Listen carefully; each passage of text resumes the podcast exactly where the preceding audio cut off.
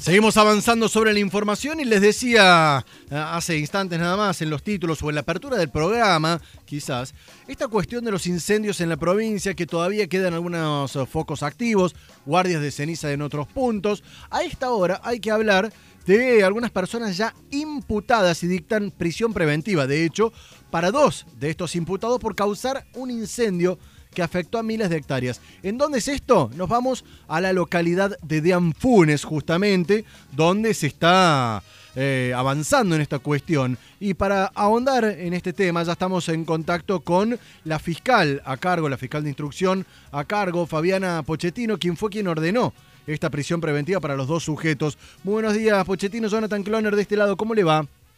¿Qué tal? Buenos días, ¿cómo les va a ustedes? Muy bien, gracias por tener el llamado de hora de noticias. ¿Podríamos ahondar un poquito en estas dos imputaciones? ¿Qué, qué le pesa a estas dos personas que ahora están con prisión preventiva? Sí, estas personas fueron detenidas en su momento porque se los imputó de un incendio doloso agravado y entorpecimiento funcional para una de ellas y bueno, se adictó a la prisión preventiva porque se considera que existen motivos bastante suficientes como para sospechar que ellos han participado en este hecho. Ahora, hay en distintos puntos de la provincia, digo particularmente en este caso que investiga usted, pero se replica en distintos puntos de la provincia donde está la mano del hombre detrás, ¿no? Y ahora se investiga si es doloso o culposo el incendio. En nuestro caso particular, que es el que el foco que se inicia en Villa Albertina, en el departamento de Ischilín, que, que luego se extiende bastante por toda la zona, hasta inclusive hasta Copacabana, eh, ese incendio nosotros sostenemos, la Fiscalía sostiene de que ha sido doloso, o sea, ha sido intencional. Por esa razón se dictó la prisión preventiva. Ahora, ¿cuál sería la intención que está detrás de esto? Yo lo pregunto desde el, desde el sentido más inocente y pensando de que o, rechazando la posibilidad de que haya gente que, genere tal caos por, pleno placer. ¿Cuál sería el trasfondo de esto? ¿Cuáles hipótesis manejan? Nosotros manejamos varias hipótesis, entre una de las más fuertes, digamos, que está es el tema de que había una especie de disputa o venganza entre, vecinos porque el incendio se inicia en un campo distinto, de, o sea, un campo ajeno, eh, mejor dicho, se inicia en dos campos ajenos y luego esto se extiende. Entonces se maneja una hipótesis ese porte de que habría una especie de disputa o venganza con algunos vecinos por el tema de los campos y bueno, y ahí se comienza el incendio.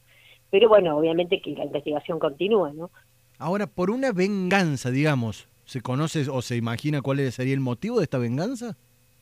Una disputa, una disputa entre vecinos, más no puedo andar, que bueno, eh, trajo aparejado esta situación y, nosotros, la, teoría nuestra es que ellos inician, o al menos uno de ellos inicia este fuego este, para, eh, digamos, en, pelea o en disputa con, con otro vecino que luego esto se extiende y que pone en riesgo sobre los propios campos de los imputados, ¿no? Esto fue así. Totalmente. Eh, pero bueno, el tema es que las condiciones climáticas, las condiciones de la sequía que había, los cuales ellos conocían, porque son oriundos de la zona, son de ahí, son de Villa Albertina, eso es lo que puso en riesgo toda, toda la zona. Estamos hablando de los imputados de qué edad?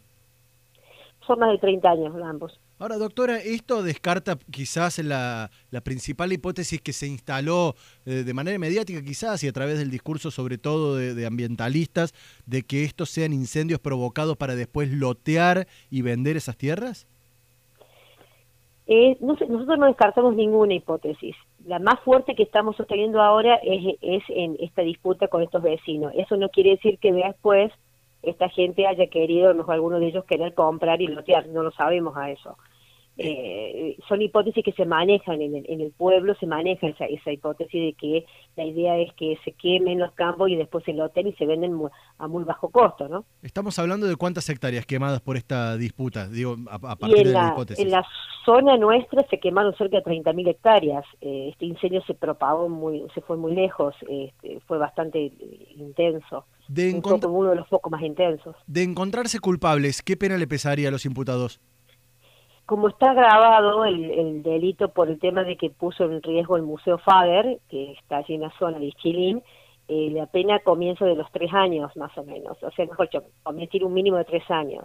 ¿Y, un obviamente que después ir un máximo de 15. De todas formas, el juzgador tendrá que ver que, es lo que le corresponde, porque en principio estamos hablando de personas que no tendrían antecedentes penales, o sea, una serie de circunstancias que pueden jugar a favor de ellos, pero estamos hablando en un caso hipotético, ¿no? ¿Cómo sigue la causa a partir de este momento? Estamos tomando testimoniales que han, ofrecido los, los defensores, se están haciendo varios actos procesales, estamos a la espera del informe ígneo por parte de bomberos, que obviamente bomberos están muy ocupados apagando los incendios como para poder traerlos nosotros a declarar, ¿no? Eh, y después, bueno, veremos si ya con la prueba que tenemos podemos elevar la causa a juicio, ¿no? Doctora Fabiana Pochettino, fiscal de instrucción de Dianfunes, eh, muchísimas gracias por los minutos al aire aquí en Hora de Noticias.